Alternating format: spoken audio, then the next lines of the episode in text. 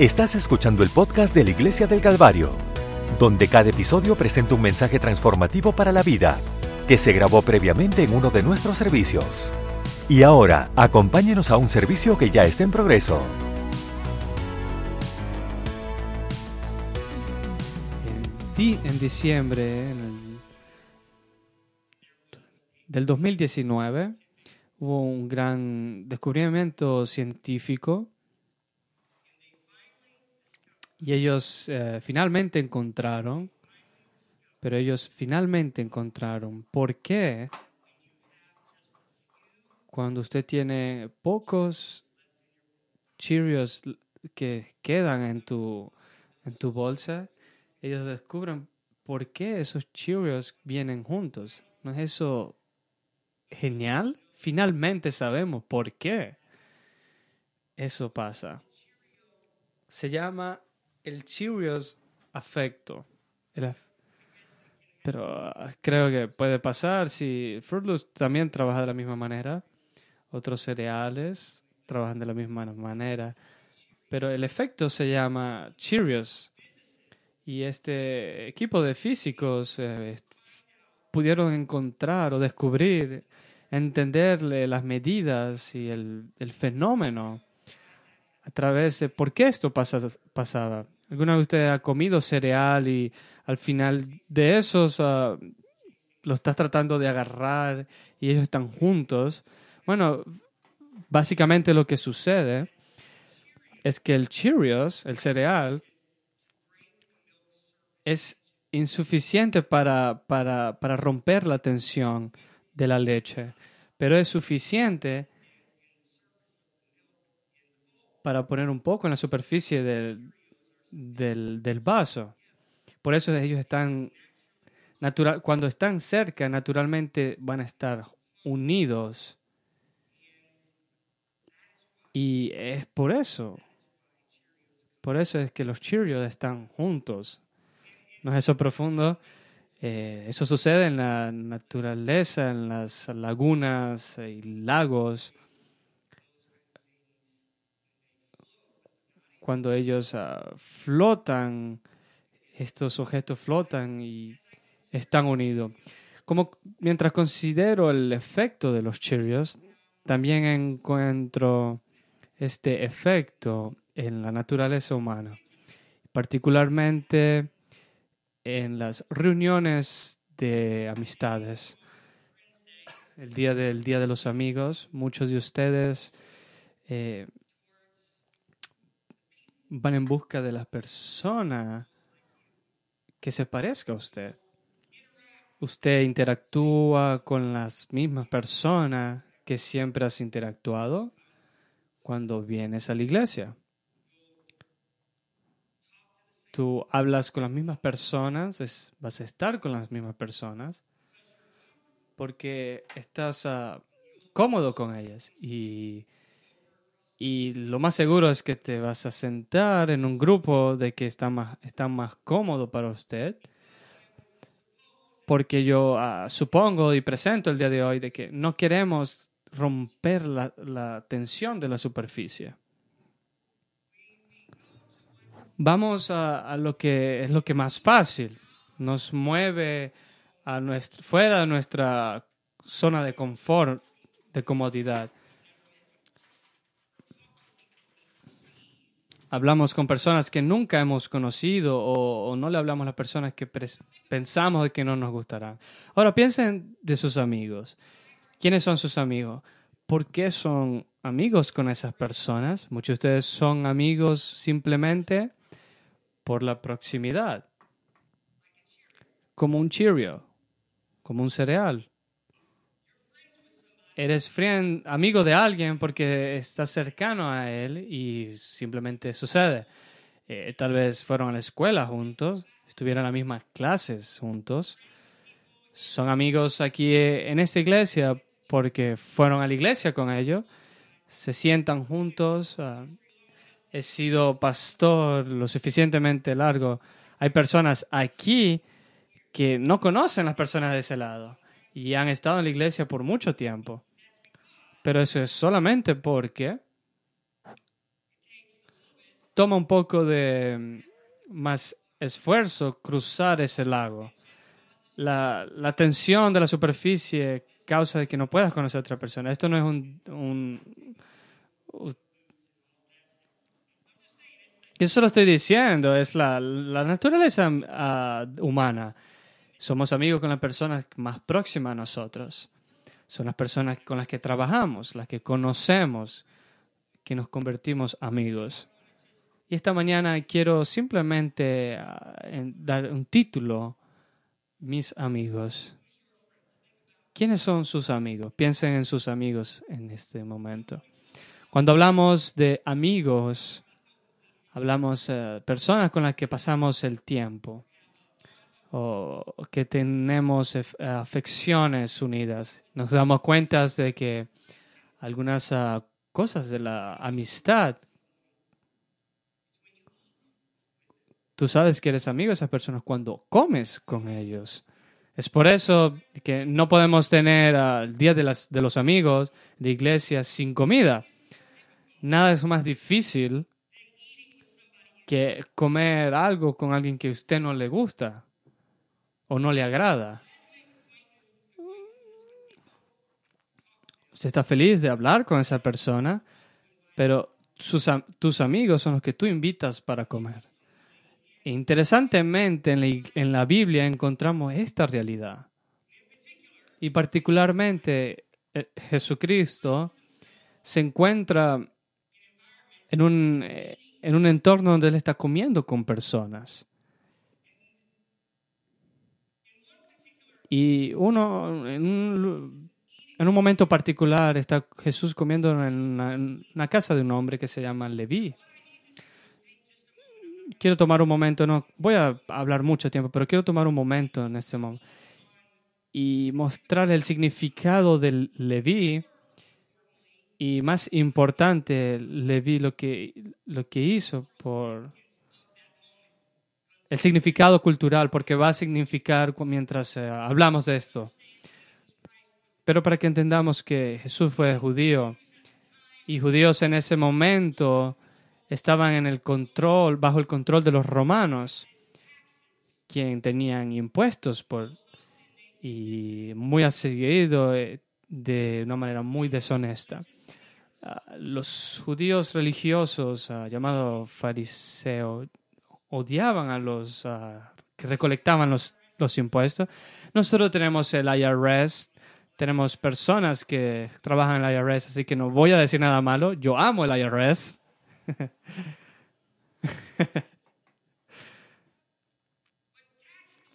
Pero los que cobran los impuestos no, particularmente no son tus amigos, no son esas personas que tú invitas a comer en tu casa. Y ciertamente en estos días no es que no le gustaban los impuestos en ese entonces, que estaban aburridos de ellos, sino que ellos lo, los odiaban, odiaban. Los fariseos entonces, eh, en su orgullo religioso, no se podían ver con ninguna social, no se podían ver con una persona que cobraba el impuesto, porque ellos literalmente eran lo menos de lo menos. De todas las ocupaciones, ellos eran los considerados lo menos de los menos eran considerados deshonestos. Y sin embargo, en, Mar Marcos 2.15 encontramos a Jesús en la casa de Leví. Y Leví eh, cobraba impuestos. Ahora, Leví no era simplemente un cobrador de impuestos, sino que también era un judío, sino que era doblemente deshonesto o visto mal. Él le dio su espalda a su propia persona para, para ser un cobrador de impuestos. Ahora Jesús está en esta casa y la Biblia dice que estaba cenando en la casa de Leví, donde muchos recaudadores de impuestos y pecadores también se sentaron con Jesús y sus discípulos, porque eran muchos y le seguían.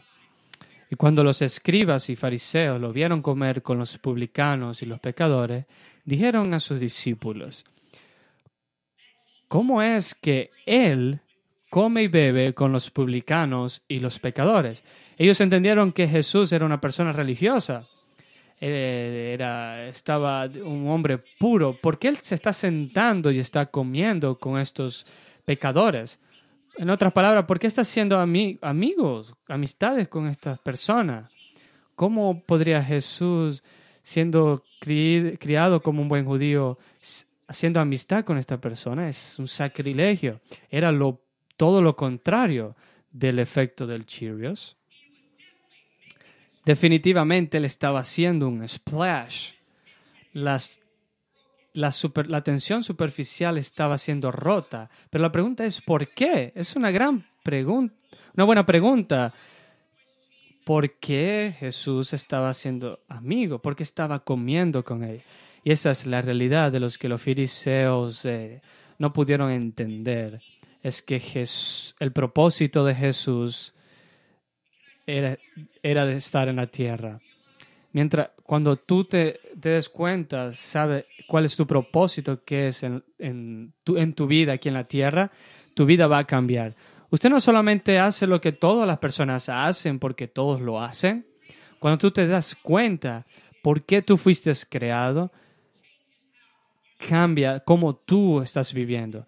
Jesús entendió esto en Lucas capítulo 4. Nos da una imagen de cómo Jesús había entendido. En la historia, en Lucas 4, él va a la sinagoga donde ellos leían el Antiguo Testamento y, Jesús entra y él le dieron el libro de Isaías y él encontró, él encontró, y aquí es lo que estaba escrito en la dice, el Espíritu del Señor está sobre mí, porque me ungió para anunciar el, el Evangelio a los pobres. Me envió a sanar a los quebrantados de corazón, a proclamar libertad a los pobres, cautivos y vista a los ciegos, para poner en libertad a los oprimidos para proclamar el año agradable del Señor. Pero luego él cerró el libro, se lo devolvió al asistente y se sentó. Y todos lo miraron. ¿Qué es lo que dijo? Algo parece diferente de cómo él lo leyó. Y esto fue lo que Dios dice. Hoy se cumple esta escritura que oye. En otras palabras, yo he venido, no he venido para solamente estar con los ricos o con aquellos que tienen todo, o aquellos que están libres en toda la manera que quieran. Mi propósito, dice Jesús, es venir al pobre, es de venir al quebrantado, venir a aquellos que están cautivos y aquellos que están ciegos. Dice, he venido para darle buenas nuevas, para ofrecerles algo mejor. Así que Jesús entendió su propósito nosotros leemos otra cuenta de, otra manera. En Lucas 19, 2, lo voy a leer rápidamente. Dice, ahora he aquí, había un hombre llamado Saqueo, que era un recaudador de impuesto principal y era rico, rico. Y procuró ver quién era Jesús, pero no pudo a causa de la, multitud, porque era de baja estatura. Y, y sí, me, me, me parezco a él en muchas cosas. Entonces vemos a este hombre que es pequeño y se levanta a este árbol. Quería verlo mientras Jesús pasaba. Y mientras Jesús iba pasando, en el versículo 5 dice, miró arriba y le dijo, Saqueo, date prisa y baja, porque hoy tengo que quedarme en tu casa. El verso 6 dice, entonces él se apresuró y bajó y lo recibió con gozo. Pero luego vemos los fariseos nuevamente. Cuando lo vieron en el versículo 7, todos se quejaron. Ha ido a ser un huésped con un hombre que es pecador. Entonces Saqueo se puso en pie y dijo al Señor, mira Señor, doy la mitad de mis bienes a los pobres. Si he tomado algo de alguien por acusación falsa, se lo devuelvo cuatro veces. Y Jesús le dijo, hoy ha llegado la salvación a esta casa, porque él también es, hijo de Abraham. Y mira lo que dijo Jesús. Él nos va a dar una entrada de por qué él vino a la tierra. Porque el Hijo del Hombre ha venido a buscar y a salvar lo que estaba perdido. Jesús había venido no solamente venir a las personas que tienen todo listo, que están sin ningún problema, de que están haciendo bien, no, Jesús dijo, voy a venir para aquellos que, aquellos que están desesperados y perdidos. Y déjeme darle otro, otro ejemplo. En Lucas 15. Entonces todos los recaudadores de impuestos y los pecadores se acercaron a él para escucharlo. Y los fariseos y los escribas se quejaron diciendo, este a los pecadores recibe y, como, y come con ellos. ¿Por qué está siendo amigo? Entonces Jesús luego habla de unas palabras, no voy a ir con ellos, pero usted debe estar familiarizado con ellos. La primera es la oveja perdida. Eran 100 ovejas, una fue perdida y el pastor fue a buscar esa oveja. Y Jesús dijo, el cielo se, se regocija si un pecador es arrepentido.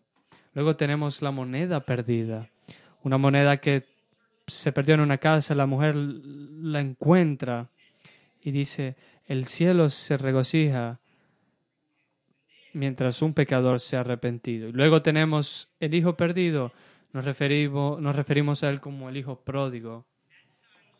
Ese hijo se fue, cuando regresa el padre, lo regresan, lo aceptan nuevamente. Y es por eso lo que el padre dice.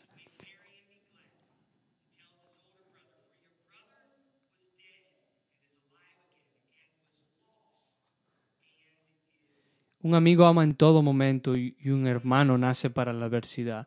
Ahora, lo que tenemos que entender es que cuando Jesús dice perdido, él no lo estaba viendo como un término denigrante o para ponerte bajo. Lo que él significa, hacer el significado de perdido es algo que tiene valor, porque tú no pierdes la basura tú no pierdes la basura que se va fuera de la, de la, de la ventana. Tú no detienes el carro y vas a buscar esa basura. Lo deberías hacer si lo estás haciendo a propósito. Eh, deberíamos aceptar un amén aquí del, del policía. Pero lo que usted sí busca, lo que sí tú llamas perdido, es lo que es valioso para ti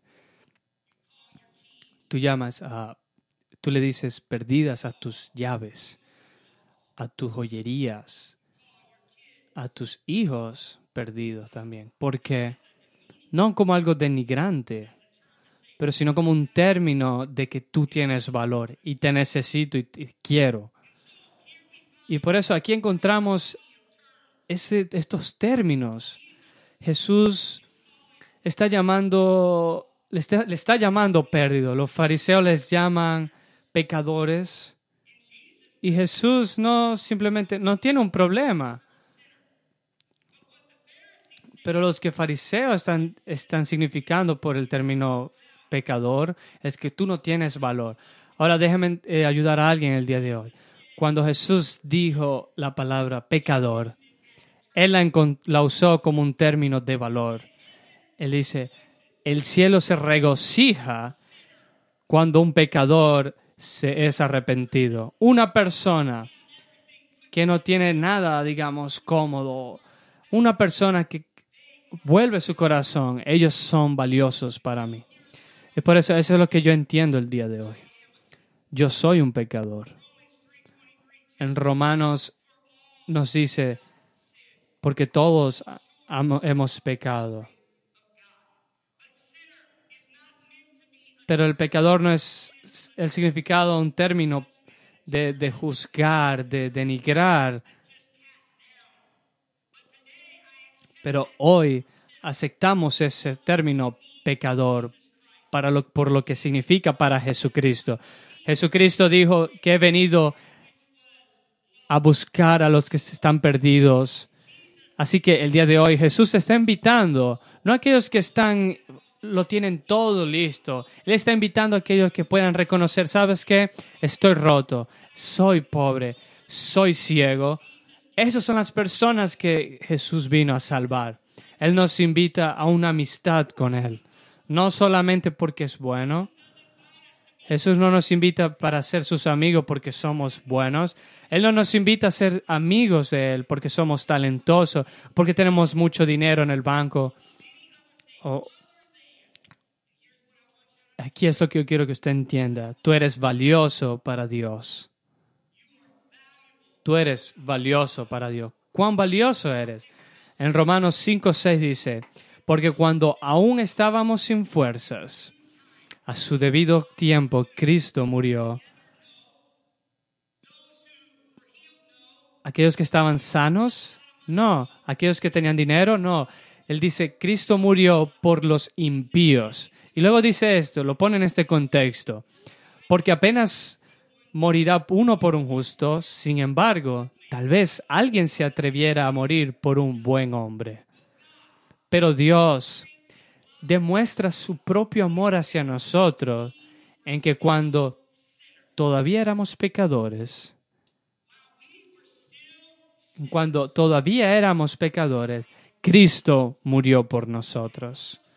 Eso es cuánto Jesús puso valor en nosotros. Tú eres valioso. El valor para Dios no es el que tú traes a la mesa. Tu valor a Dios no es el dinero que tú traes. No es el buen trabajo que tú das a la iglesia. La, escritura nos dice, lo que Dios quiere es nuestro corazón, es nuestras vidas. Y Él va a arreglar todo lo demás. Así que yo no, no me importa si usted entró a este lugar y usted se siente como un pecador, bienvenido al grupo. Bienvenido al grupo. Todos somos pecadores. Hemos todos caminado aquí necesitando la gracia y la misericordia de Dios.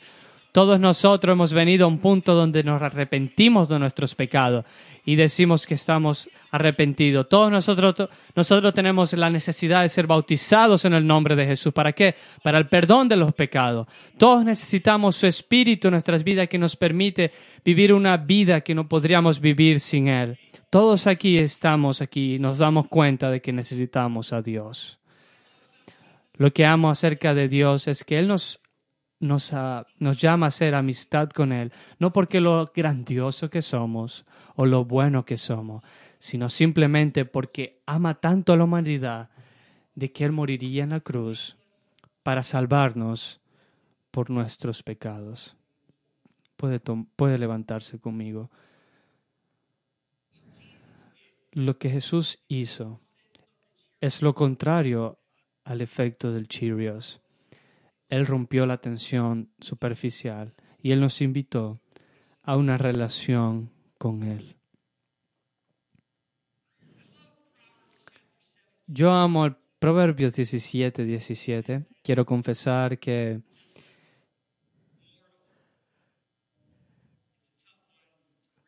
es una difícil escritura de leer, pero cuando usted entiende el contexto de quién fue Jesús, Proverbios 17, 17 dice, un amigo ama en todo momento y un hermano nace para la adversidad o la angustia.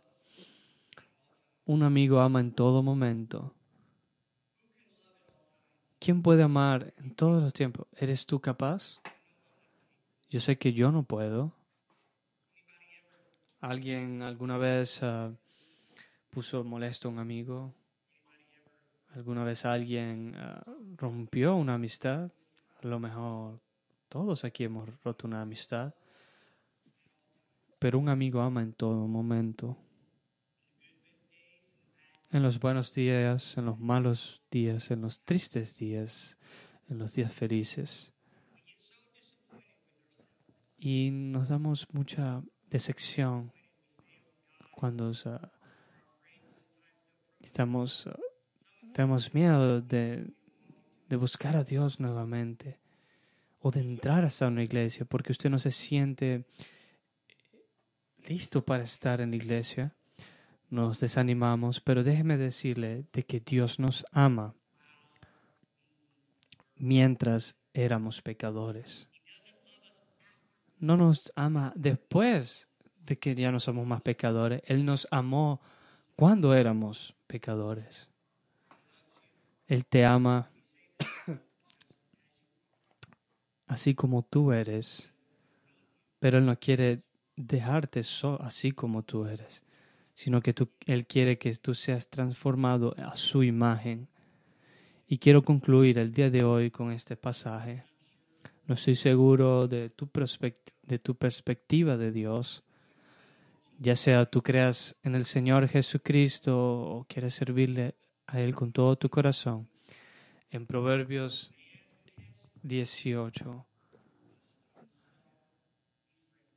un hombre con muchos amigos será amigable, pero hay amigos que son más cercanos que un hermano.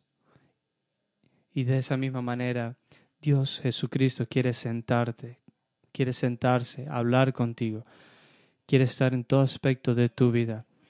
En un momento quiero invitar a aquellos que quieren que el eh, para que podamos orar por ustedes, quiero invitarlo, pero quiero orar por usted en este momento. No sé cómo ves a Jesús, pero estoy aquí para decirle de que Él te ama y que Él te quiere cuidar y quiere ser tu amigo. Quiere hablar contigo, sentarse contigo.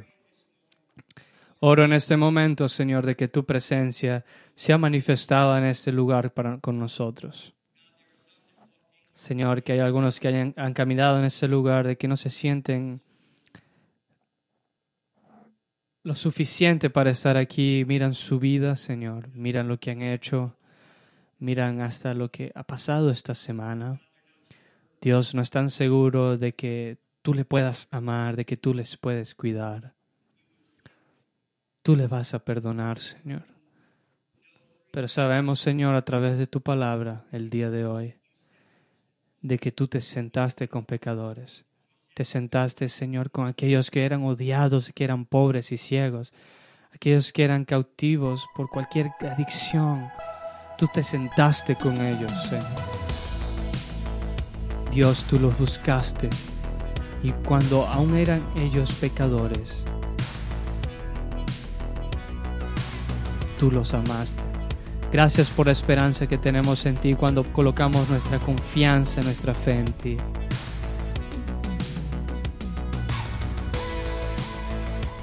Este podcast fue presentado por la Iglesia del Calvario en Cincinnati, Ohio. Para obtener más información sobre la Iglesia del Calvario, visite nuestro sitio web en www.thecalvarychurch.com.